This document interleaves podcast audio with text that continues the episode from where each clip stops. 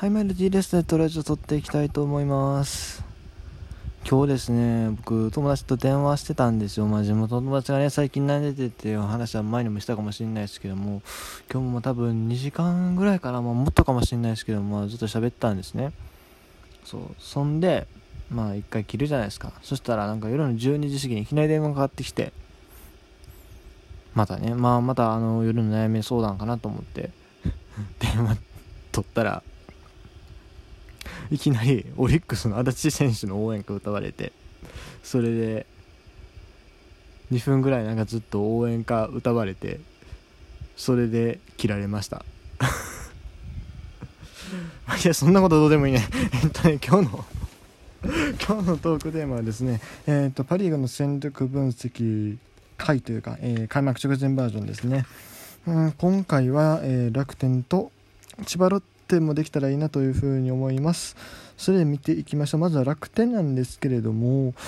えー、そうですね、去年3位で、まあ、今年のオフですね、えー、このオフ、結局、積極練習補強して、えー、すごく期待されてます。結構ね、解説者の方とかでも、えー、上位予想する方が多いんですが、まあ、結構この球団ですね、上位予想された時ほど順位が低くなりがちと言われたりもします。まあ実際のところどうかっていうのはなかなか判断が難しいですが、まあ、そう言われることもまあ正直ありますね割と。うん。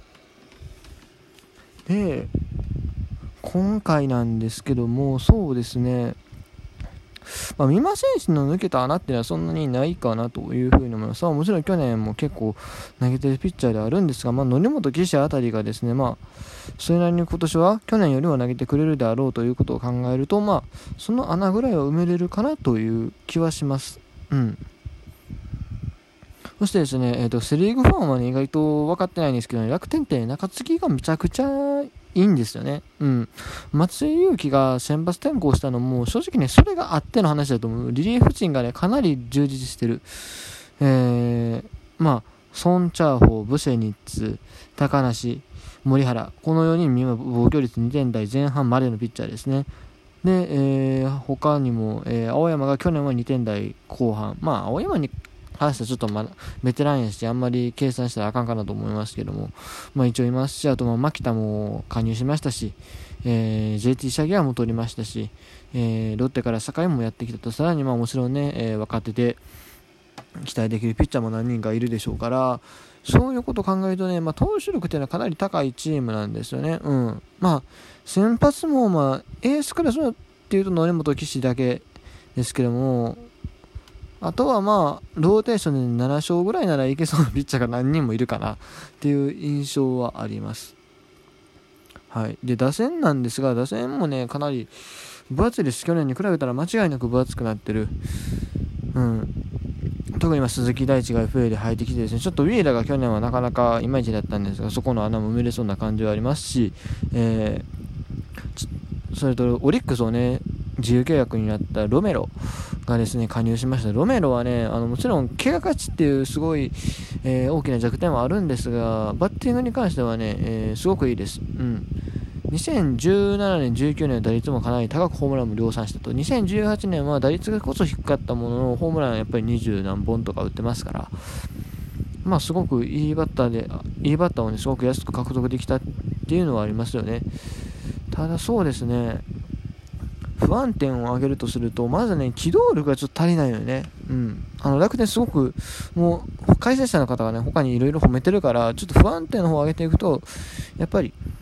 機動力が足りない。盗塁できる人がいない。まあ、その中で候補になってくるのが辰巳、田中和樹あたりだと思うんですけども、あと、オコエとか、ですかね。その辺はね、ちょっと、まずレギュラー取れるかどうかの問題があります。センター、辰巳で行くのか、田中和樹で行くのか。正直、外野はね、レフト、島内、ライト、ブラッシュこれもほぼ確定やと思うんで、もう残りセンターしか空いてないんですよ。うん。でそこの枠を争う人たちが、まあ、どれだけ生きるか。かつですね、まあ、この、まあ、辰巳に関しては去年打率低いですし、えー、そうですね、2割2分9厘でしょう。で、田中和樹は去年1割8分8厘。まあもちろん田中和樹に関しては去年怪我があったので、今年はまた勝ってくるかなと思うんですが、あやっぱりちょっとバッティング的に弱い選手まあ、ただ、和樹はほんまに本領発揮したらいけると思うんですけども、まあでもちょっと、ほんまに出塁できるかどうか怪しい選手しかなんか、えー、機動力高くない、高い人がおらへんっていうのはちょっと不安かなという気はします。それでもね、まあパワーで押していけば、全然勝てるとは思うんですけども、うん。あ、でもね、意外とそん、意外とまあ不安定も多いかなと思いますよ。うん、ブラシだって2年目また研究されてね、どうなるんかな。ペゲールとかね、あの辺も2年目、2年目？まあ3年目だったかもしれないですけども、あ途中で結構苦しんだ印象はありますし、あと個人的にちょっと心配なのはね、浅村選手ですよね、去年ちょっと後半打率落としてたっていうのと、かなり落としてましたもんね、まあ、もちろん周りのね、あのー、戦力が西武時代に比べてちょっと劣るっていうのはあると思うんですけども、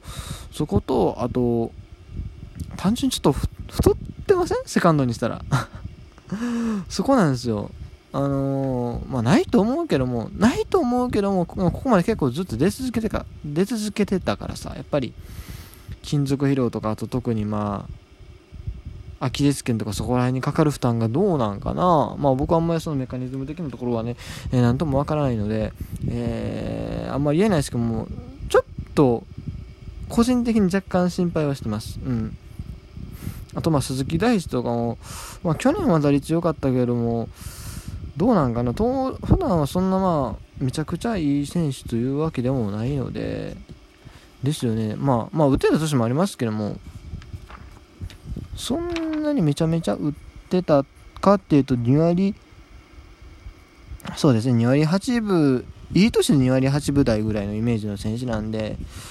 そこもどうなんかなっていうね気はしますよね、うんそんな楽天でね、えー、今年ブレイクを期待する選手に挙げたいのは、えー、内田選手です。はい。もういい年なんですよね。1995年生まれの25歳かな？今年26、まあいいや、えー、の選手なんですけれども、えー、まあね、前からね、長打力はあって、まあ、実はかつて2桁ホームラン打ったこともあるんですが、その時の打率がですね、えー、2割を切ってたんですよね。そんでまあレギュラー定着ならずということなんですがまあでも間違いなくパ,、あのー、パワーはある選手ですよ、うん、今年ね、えー、コロナ明けのね、まあ、明けてはないですけど、まああの、開幕前の練習試合でかなり好調を維持してですね、えいよいよ公式戦突入ということで、まあ、開幕スタメンは厳しいと思うんですけれども、まあ、正直ね、全然レギュラー狙えなくはないと思います。うん。特にまあ、鈴木大地とか源氏って結構、なんだろう、似たようなイメージというか、まあ、鈴木大地って言う言うたら悪いけども、なんだろう、銀次選手の、ちょっとグレード落ちてサードを守れるというユーティリティなパターンっていうイメージなんですよ、僕の中では。申し訳ないけど、あの打率がねっていう話は、打率が、銀次選手より落ちて、その代わりユーティリティ性がすごくある選手かなっていうイメージなんです。あくまで僕のイメージですよ。うん。まあ、それやったら、長打力ある内田選手がここに入ることも全然できるんじゃないかなという気はしますので、頑張ってほしいなというふうに思います。えー、そして、ちょっと待って、尺の配分ミスりましたね。えっ、ー、と、後半行きましょう。えっ、ー、と、4位は去年は、あ、ロッテか。ロッテですね。えー、ロッテもね、このオフは結構本補強が目立ってですね、まあいろいろ言われてますが、でも解説者の評価のそんなに高くないかなという印象です。やっぱりね、あの西武、ソフトバンク、楽天、この3球団かなり強く見えるっていうのはま間違いないところなので、まあ、そうなるのは仕方がないかなというふうに思います。特にまあ外野陣のね、荻野福田っていうところがやっぱり怪我がちなイメージがあるので、えー、そこもあってま評価低くなりがちかなと思うんですが、でもね、まず思うのは、福田選手ね、いいっすね。うん。だって去年も少ない打席で9本塁打すよ。あれフルで出たら、まあ20本、25本ぐらい打てる数字じゃないですか。今年だからワンチャン期待していいんちゃうかな。うん。だってね、ロッテね、角中選手が今年は調子がいい。こ数年ちょっといまいちで、正直あの成績レフトとか DH 使うのもったいないなと思ってたんですけど今年の今までの練習試合の感じだと割といいよねっていう気はしますね。投手陣で言うと、えー、まあ、そして三馬選手が加入したっていうのはあるんですけど、まあ、ここに関してはね、防御率が4点台だね、あんまり発症してるっつってもね、まあ、それは打線の影響もあると思うんでね、そんなに計算入れていいところではないかなと思うんですけど、まあでも、種市とかその辺が伸びてくるって言われてるんでね、うん、でもここはちょっとまあ不確実不確実なところが多いかなという気はします。ただそろそろ高木、えー、佐々佐々木千早あたりがね、やってくれんちゃうかなっていう気もしますけどね。で、中継ぎで今年ジャクソン、ハンマンっていうところ加入してきて、ここはそうましたかなという印象があるんですが、そうだ、でも西野裕二がね、ちょっとこれまた怪我ということで、心配かなという気はします。で、ロッテね、ブレイクを期待する若手なんですけども、まあ、これに関してはね、まあ、阪神、元阪神のね、石崎を挙げますね。もうあの球の質がえぐいんで。まあ、でもそこに関してはもう今更ね、説明するところでもないかなと思うんで、今僕、何回も言ってきたと思うんで、この番組で。まあ、若手の説若手というかブレイクしてほしい選手の説明はそんなもんにしましょう逆にちょっとね僕が懸念してるのがありまして何かというと開幕1軍が決まったですね鳥谷隆の扱いなんですね。うん、いやまあこれあんまり言いたくはないけれども正直なんだろうまあどれだけ井口監督が冷静に判断できるかっていうところかなと思います。まあ別に開幕1軍自体まあ悪くはないんですけども本当にねあのこのまま状態が上がらなかった時にちゃんと見切れを切れるかどうかそこすごく重要かなと。まあもちろん今年に1軍の枠が広がってるとはいえとはいえですよ、うん、やっぱり貴重な選手枠ですからうんあのー、なんだろうあんまり実績重視して甘くしてしまうとまあ選手はどう思うか知りませんけどもねいろいろありますからね。